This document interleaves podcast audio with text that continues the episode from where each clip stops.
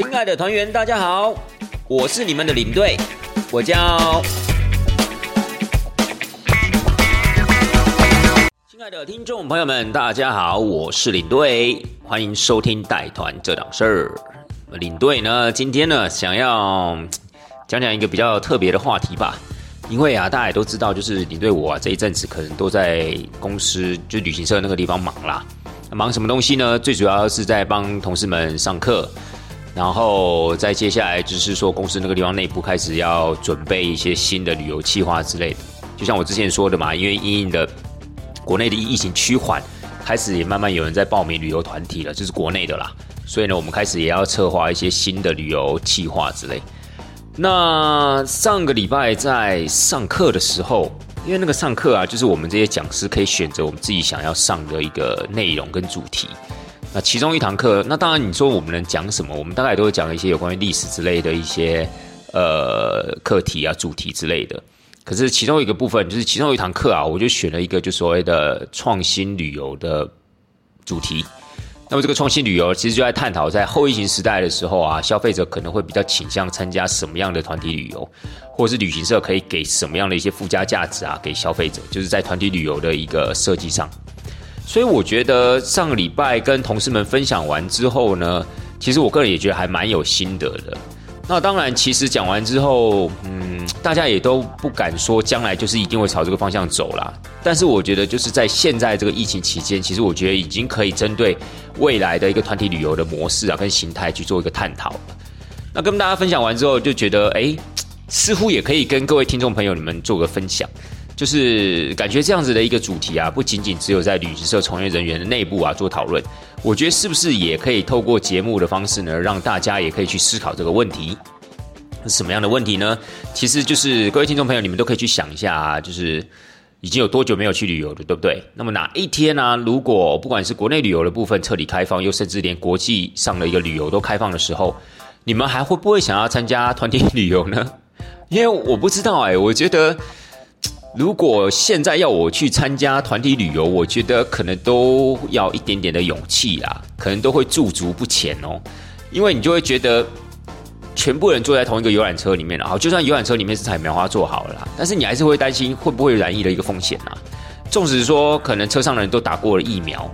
然后整个疫情又趋缓，可是你还是会觉得，哎，这么多人聚集在同一个空间，不管是在车上也好。或者在餐厅一起用餐，又或是在景点，大家可能要集中的时候，你还是会觉得说有没有那个必要性，或是有没有必要让自己就是暴露在那个风险之内啊？对不对？所以我觉得大家也可以试着问自己，是说还会不会想要参加团体旅游？那如果真的，比如说已经满足了部分的前提条件，比如说已经够安全了，甚至还有一些呃配套措施，那你们如果参加了团体旅游，你们会想要从团体旅游中获得一些什么新的东西？其实我觉得这很有意思诶，因为我觉得这一年半来，其实因为疫情的影响关系，我觉得我们整个生活形态其实已经某种程度上的改变了。但是可能你跟我都并不是感受的这么的清楚，但是我觉得潜移默化中有改变。比如说人与人之间微妙的一个关系，以及啊，在这一年半之内呢，有很多的一些科技开发、软体开发。其实都是尽可能的，呃，避免人跟人之间面对面的一个接触。那我觉得这样子的一个情况之下，有没有可能对未来的一个团体旅游造成一定的冲击？我觉得大家是不是也应该就是去思考一下？所以啊，今天呢，我就想要跟大家分享一下有关于这个话题。那当时在。公司跟同事们分享课程的时候，就在讲述这个主题的时候，其实我是 focus 在两个重点，就锁定在两个重点。我觉得各位听众朋友，你们也可以感受一下这两个重点会不会有可能是未来你们想要的，又或者是说你们会不会因为这两个重点而考虑要不要参加团体旅游？纵使它有那种所谓的染疫的阴影，对不对？好，那到底是两哪两个重点呢？其实第一个重点就是所谓的体验旅游啦。那体验旅游的部分，其实我觉得就是说加强体验的一个部分，就是以往，在疫情之前呢，我们所谓的深度旅游，其实已经算是在旅游界里面呢，已经算是一个很高的层次了。就是如何透过单国的一个安排，然后拉长旅游天数，并且呢，正在这个单国里面挑选几个比较大的城市、比较有内容的城市，多停留几天。然后把它整体规划成一个深度旅游的一个形态。那我觉得这个样子的一个深度旅游的一个名词，其实在疫情之前就已经有了，而且也相对不是这么的陌生。可是呢，我会觉得体验旅游的部分呢，又是拉高了一个层次，就是变成是说，如何在整个旅游的过程中，我们去加强我们的体验，甚至以甚至把体验这两个字啊，当做是整个旅游的一个核心价值去做相关的配套跟设计。那这个部分等一下我会跟大家细说。所以第一个重点呢，我觉得应该是体验旅游。那第二个重点呢，就更抽象了哦，就变成说是如何实现所谓的社会责任。那社会责任的部分，其实我觉得听起来是比较沉重的啦，好像是比较严肃、比较沉重的一个话题。但其实社会责任，我觉得现在变是每一个地球公民啊，需要应尽的一个义务啦。因为你看看，最近其实，在地球的一个环境气候上面啊，有很多的一些变化，而造成的某些区域啊，形成的一些那种灾难级的那种所谓的冲击。比如说，不管是呃，之前德国下大雨啊，河南也淹大水啊，然后包括甚至像是希腊啊，那边有所谓的森林火灾，加州也还是有森林火灾，甚至前几天我还看到像格陵兰那个地方啊，还正在下大雨。也就是说，其实我觉得人类在这一两百年，应该讲说这两三百年之内呢，其实加快了破坏所谓的地球的一个环境。那现在是不是有透有没有办法透过我们每一个人个人自身的一个努力？去试着去保护我们周边的生活环境，又或是呢，可能透过一些管道去适度的帮助一些我们周边的弱势团体。我觉得这就是属于所谓社会责任的部分。那什么叫实现社会责任？就是试着看可不可以把这个社会责任啊，跟所谓的旅游这样的一个主题啊结合在一起。我觉得这也是未来的呃团体旅游设计上面的一个重点。好，所以今天呢，就针对这两个重点来跟大家做一个说明。好啦。第一个有关体验旅游的部分，其实我觉得我刚才特别提到所谓的深度旅游，对不对？因为我会觉得就是说，各位听众朋友，你们可能第一时间呢会直接把体验旅游跟深度旅游画上一个等号，但我个人觉得那两种呢，那这两个两者呢又是在完全不同的一个层次。因为其实我觉得深度旅游它是只有其表而已啦，哦，我们只能说它是金玉其表。但是 它不见得是败絮其中啦，但是就是说它是不是真的有这么深度？我觉得这还是呃，这是令人质疑的，或者是可以打一个大问号的。因为你想想看，我们所谓的深度旅游，在你对我自己服务的这种长城线的旅行社来讲的话，其实我们常常会冠上深度旅游这个词。因为深度旅游基本上你只要把时间拉长，然后旅游的国家把它变少，基本上就已经形成了一个深度旅游的一个架构了。所以呢，其实要满足深度旅游并不是太难。但你仔细想一想哦，其实深度旅游里面啊，去游览的一些呃，不管是景点也好，或是去玩的一些就是地区也好，其实相对还是属于比较发散的。我们举一个例子，我觉得大家会比较清楚。比如说以呃，你对我自己公司设计的意大利十二天十三天，其实美其名啊，它其实就是所谓的深度旅游。但是我们自己在带团的人，其实我们也清楚，就是说，它真的深度旅游是指，就是说，我们从多个国家的旅游，好，比如说一开始的所谓的易瑞法，早期啊有走那种易瑞法的行程，三国的行程，但是相对的话，在每一个点可能都是属于走马看花。那讲难听一点啊，易瑞法行程其实最主要也是希望让团员啊可以有购物的机会啊，就是买东西买的很开心、很爽这个样子。那事实上，后来慢慢从易瑞发演变成易瑞，甚至变成三国的一个意大利，然后深度旅游十二天或十三天。可事实上呢，你在走行程的时候，你会发现，虽然是深度，但是呢，我们只是说看了比较多的点，那可能也就是到了不同的一个，比如说北部的意大利啊，中部的意大利啊，南部的意大利，的确可以感觉到不同的一个氛围跟气息。可是事实上呢，每一个点停留的时间或许也没有各位想象中的多，因为它只是点变多了，不见得代表说它的单点的停留时间有拉长。所以在这样的情况之下，我个人认为那样子的一个体验有没有还是有，但是相对是比较发散的。简单来说，就是当你玩了一趟回来之后，你一样不太会有太深刻的一个感受，你只会觉得我玩的好过瘾了，玩了好久。可是说实在话，真的问你说，哎，意大利的美食，你觉得它有什么样的一个精髓啊？比如说意大利啊，在中部地区那样子的一个氛围啊，你觉得那样的一个丘陵气息啊，托斯卡尼那种浓妆的一个氛围，给你带来了什么样的感受？其实恐恐怕还是说不太清楚的。所以呢，这个只能我只我觉得只能就是在停留在疫情前的深度旅游。那我们现在讲的所谓的体验旅游呢，同样以意大利来做例做例子好了。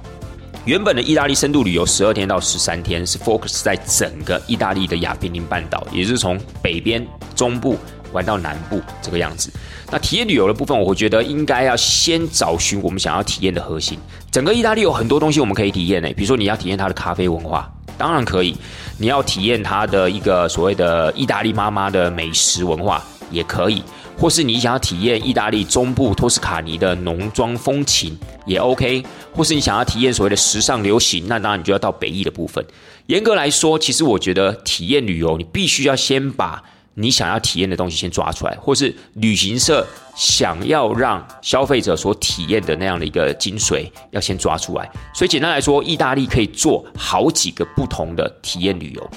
那我们举其中一个例子好了，我们刚刚提到的所谓的中部的托斯卡尼，中部的托斯卡尼啊，在深度旅游的时候，我们大概也就在那个地方停留两天左右的时间，大概是两天一夜。但是很多人就会觉得不够啊，因为其实他们觉得啊，托斯卡尼艳阳下这部电影带给他们很大的冲击，他们觉得那个地方实在是太美好了，想要在那个地方待久一点，然后享受那种慵懒，然后那种所谓的悠闲侠义的那种气息。可是问题是呢，一般的深度旅游不不见得啊，可以达到那样的一个一个一个效果。所以呢，如果今天我们要设定一个所谓意大利托斯卡尼地区的一个农村风情的体验，那我们就要把这样的一个核心价值先抓出来，然后再试着探讨我们可以用哪一些方式去感受这样的一个慵懒的气息。比如说，我们可不可以去农地里面去工作？比如说，我们可不可以去采橄榄？比如说，我们可不可以去榨葡萄？比如说，我们是不是可以下到葡萄田里面去看看那些所谓的葡萄酒农，他们是如何种植葡萄的？又或是透过托斯卡尼当地的一些，比如说佳肴啊，来体验托斯卡尼那个地方的饮食文化？又或是说，托斯卡尼那个地方在山丘上面其实有很多的一些中世纪的古堡，那些古堡背后所隐含的一些文化跟历史，我们有没有可能透过这种种的元素，把它组合在一起？然后去感受整个托斯卡尼的一个风情，那就变成说，当核心价值抓出来之后，周边的在试着用不同的行程、不同的方式去做配套、去做设计。严格讲起来，当我们把这些东西放进去之后，我们再来取决说，这样子的一个设计需要大概多长的一个时间，而不是先把天数定出来之后，再决定要在这些固定的天数里面玩些什么东西，去到哪些地区。所以我觉得这样子是重点的一个配置啊，是有点不一样的。我的意思说，在体验旅游跟所谓深度旅游的部分，那么体验旅游当然重视的就是所谓的核心的体验的一个价值。比如说，那我们刚才把所有的配套措施做出来之后，可能觉得哎，大概意大利这样子是玩所谓的十天，或者说玩所谓的十二天，但是重点就是要让大家去好好的感受跟体验托斯卡尼的风情。好，所以这个我觉得是体验旅游啊，跟深度旅游比较不一样的地方了。那如果大家会觉得说啊，现在讲意大利好像有点太遥远了，讲着讲着又很想去，对不对？但又去不了。好，然后我们就讲国内，因为其实国内市场现在是旅游市场慢慢的在回温了嘛。那开始也有一些包括像是亲友团啊，自己组团出去玩。那同理啊，就是说，如果今天。我们可能在之前，我们的想法就是以在台湾做一个深度旅游的话，可能是花莲四天三夜，或是单一个县市台东四天三夜，甚至五天四夜，对不对？这是所谓的单点的深度行程、深度旅游。那如果今天在台湾要做一个东半部地区的体验旅游呢？它就变成说，一样你要先找出来你想要体验什么，因为东半部有很多东西啊，比如说你可以体验所谓的海洋文化，你可以体验原住民的部落风情。你一样可以体验所谓的客家文化，甚至你想要体验所谓的日本的一个所谓的移民文化，都可以在东半部地区啊，可以找到适合的点去做发挥。那我们举例来说，如果今天你想要体验的是原住民部落文化的话，当然东半部是一个很好的一个地区。那有台东有花莲，那我们一样就可以选择花莲，比如说四天三夜。那我们就要利用这四天三夜的时间，是不是来感受整个部落的一个文化？而且就像我们刚刚讲的一样，也不见得先把天数定出来哦，而是你先把你想要尝试的、想要体验的这种原住民部落的风情，先把它定出来，然后一样透过吃什么样的一个料理，住在什么样的一个地方，以及进行什么样的一个原住民的活动，甚至参与某种特定族群的节庆。然后呢，把它加注在我们这个行程里面，然后再来思考，哎，这样子情况底下需要规划几天啊？比如说啊，三天两夜，也有可能会更长，六天五夜。花莲六天五夜，比如说阿美族的某一个社区的体验活动，或者说去感受呃泰雅族这样子的一个风情，其实我觉得都有可能透过体验旅游这样子的一个精神啊去做设计。所以啊，不管是在国外也好，不管是在国内也好，其实我觉得体验旅游的重点就是一定要先把体你想要体验的那个东西抓出来。当然，花莲可能也不见得就是体验所谓的原住民部落，你也可以体验所谓的海洋文化。所以重点是看你想要体验的一个东西。那好，那体验旅游这种东西要该怎么样去去做发挥呢？因为我个人会觉得，体验旅游是我们旅行社可以提供的这样子的一个精神的原因，是因为其实透过一般人的力量要去感受这个体验旅游的细节啊，是不太容易的。比如说，以上我们刚才讲到，不管是在意大利的托斯卡尼也好，或者在台湾的花莲也好。假设你要去体验这些东西，你势必必须要跟当地人、当地的居民啊、当地的业者啊，或者当地的社区啊等等，要去做合作。好，不管是在托斯卡尼，不管是在台湾的一个花莲，所以在这样的一个情况之下，是不是透过旅行社这样的角度，有可能去跟当地人去沟通、去协调，如何通过这种体验活动的一个方式，让团员们、让这些旅客们可以更加的了解当地的一个文化。那这个部分呢，变成是说要两方的互相的一个信任，也就是说，旅行社跟不管是托斯卡尼当地的一些业者或居民，又或是花莲当地的原住民部落或社区，要充分的一个沟通跟协调，才能做出一个似乎可以三赢这样子的一个团体旅游方案。什么叫三赢？就是一方面，团员们呢可以获得非常深刻的体验。然后当地的业者跟居民又可以透过这样的一个方式呢，去适度的去发扬当地的文化或是历史背景，又或是他们想要传导的一种氛围。然后再来就是旅行社这个部分，也可以继续的让团体旅游呢，可以存在整个旅游市场之中，而且又获得了新的意义。所以其实我觉得这个应该是未来在旅行社设计团体旅游的时候的一个主流跟趋势了，就是从体验旅游。去做发挥跟放大这样子。那好，体验旅游讲完了，接下来我们来讲一下社会责任吧。社会责任其实我们刚好提特别的提到一点啦，只是说我们要如何的把社会责任啊跟旅游结合在一起。我为什么会有这样的一个想法？其实我是因为就是说，可能大家认为谈到社会责任的时候，总是觉得呃比较沉重。所谓的沉重，就是说哦，好像有很大的这个责任，但是又不知道该怎么去做。比如说这样讲好了。回收算不算社会责任的一个实现？当然算啊！就是你东你在丢垃圾的时候，如果可以的话，你把纸类、铝罐类，或是所谓的呃呃塑胶类，如果可以做一个简单的分类的话，那当然其实就是社会责任的一个一个一个执行。但是变成是说，有时候你在做的时候，你会发现哇，这感觉好像有一点辛苦。因为呢，第一，你可能还要先把垃圾要分类好。当然，我们后来都慢慢习惯社会，呃，都不是社会分类，都习惯了这所谓垃圾分类了。可是问题是，如果你要再更进一步的去执行的时候，你就会觉得，哇，这感觉是蛮沉重的，而且是属于比较怎么讲，可能相对比较没有这么乐趣的啦。还是有人觉得说，其实垃圾分类是很有很有趣的一件事情，应该会觉得说，啊，这感觉是我应该做的，所以我应该要去做。所以变得是这种这样有一点点沉重的一个义务，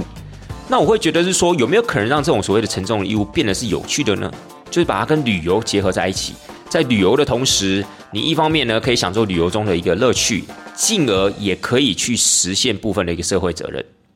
我举例来说好了，比如台湾有很多的海滩呐，对不对？不管是在西半部或东半部也好。那其实有很多一些环保团体啊，其实都在进行所谓的一些净滩的这样活动，就是在设计一些净滩的活动，希望呢就是可以透过大家就是台湾当地居民的一个大家的一个力量，去净化我们的海滩。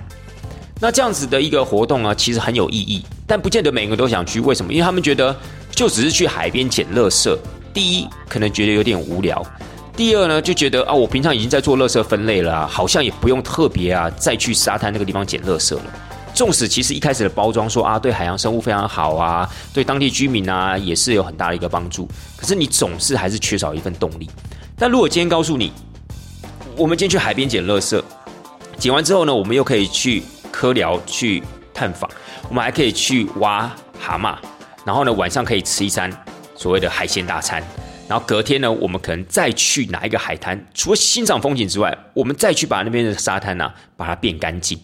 也就是呢，透过了几个沙滩的组合，那么在沙滩的部分，当然近滩是我们的一个重点。可是，在这几个沙滩的一个配套之下，可能可以设计出一个两天一夜的行程，又或是三天两夜的行程。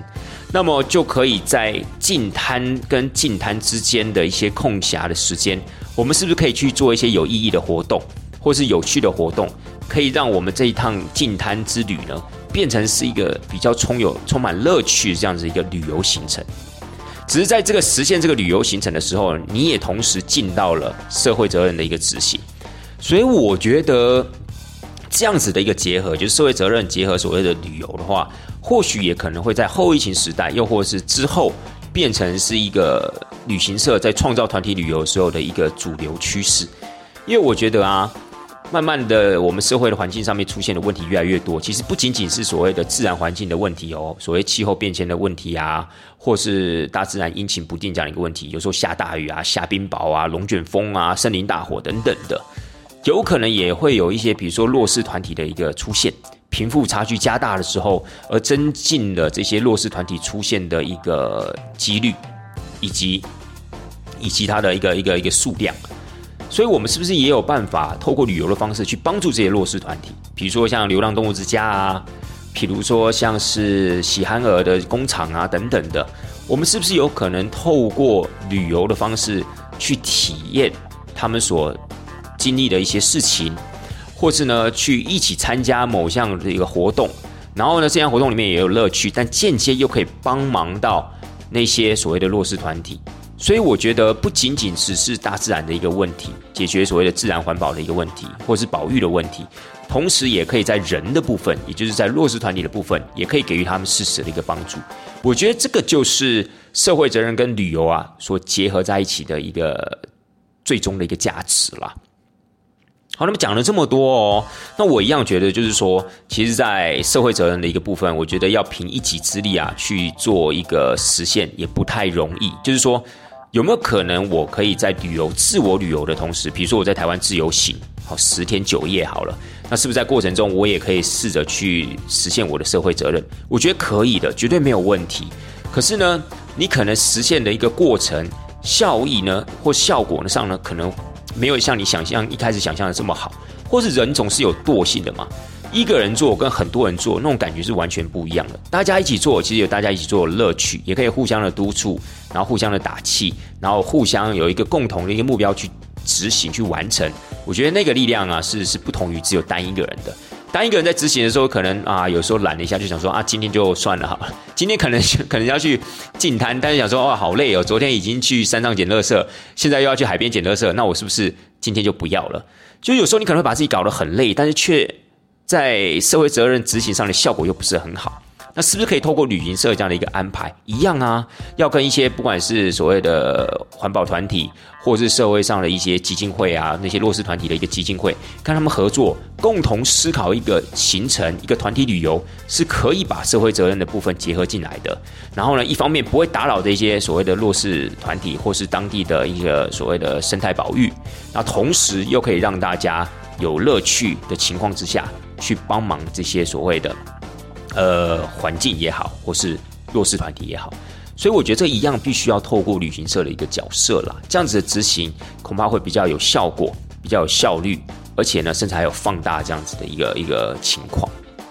那我觉得最终最终的一个可能性啊，就是其实讲了那么久，主要主要就在讲所谓的体验旅游，还有所谓的社会责任的部分。其实我自己心目中有一个最大的愿望，就是说，如果今天可以把体验旅游。结合了社会责任，然后又结合旅游，你想想看哦，把旅游跟体验还有社会责任三个结合在一起的时候，我觉得就会让整个旅游本质啊产生很大很大的意义。一方面意义呢是对消费者本身，就对团员本身，你可以体验到很多你可能无法想象的一些文化，或是你可以透过一些劳动活动，呃，劳动活动的一个体验，让你知道，哎，这个族群原来呢，他是怎么样过生活的。或者说他们的核心价值是在哪里，或他们在社会上所扮演的角色是什么？然后呢，同时呢，也可以在社会环境上面达到一个加成的效果，让社会环境可能会变得更好。哦，不管今天是所谓的社会上的弱势也好，或是生态保育，或是野生动物的部分，都可以透过旅游这样的一个方式呢，来变得更加的理想，更加的完美。所以啊，我觉得，当然这是一个，这听起来很像一个理想哦，对不对？这感觉好像。呃，我们觉得不能讲说天马行空了，但是我觉得这个真的是有点超理想化，就是如何把体验跟旅游还有社会责任结合在一起啊。如果假设真的可以结合在一起的话，各位，那个就真正真的不仅仅只是一个三赢的局面，那是四赢的局面。就是除了消费者，除了就消费者就是旅客了哈，除了旅客，除了旅行社业者，或除了呃我们刚刚提到的就是当地的居民或当地的业者之外。其实还包括地球本身，从自己周边的环境做起。如果假设这个成为了未来世界上的一个旅游趋势的同时，那么第四个赢家就会是我们的地球环境。所以听起来是不是很棒？好了，各位亲爱的听众朋友，其实这只是我个人的一个想法。那么在上个礼拜呢，也透过在公司的课程呢，跟同事们分享。现在呢，也把它拿到节目上来跟大家一起做分享，因为我觉得。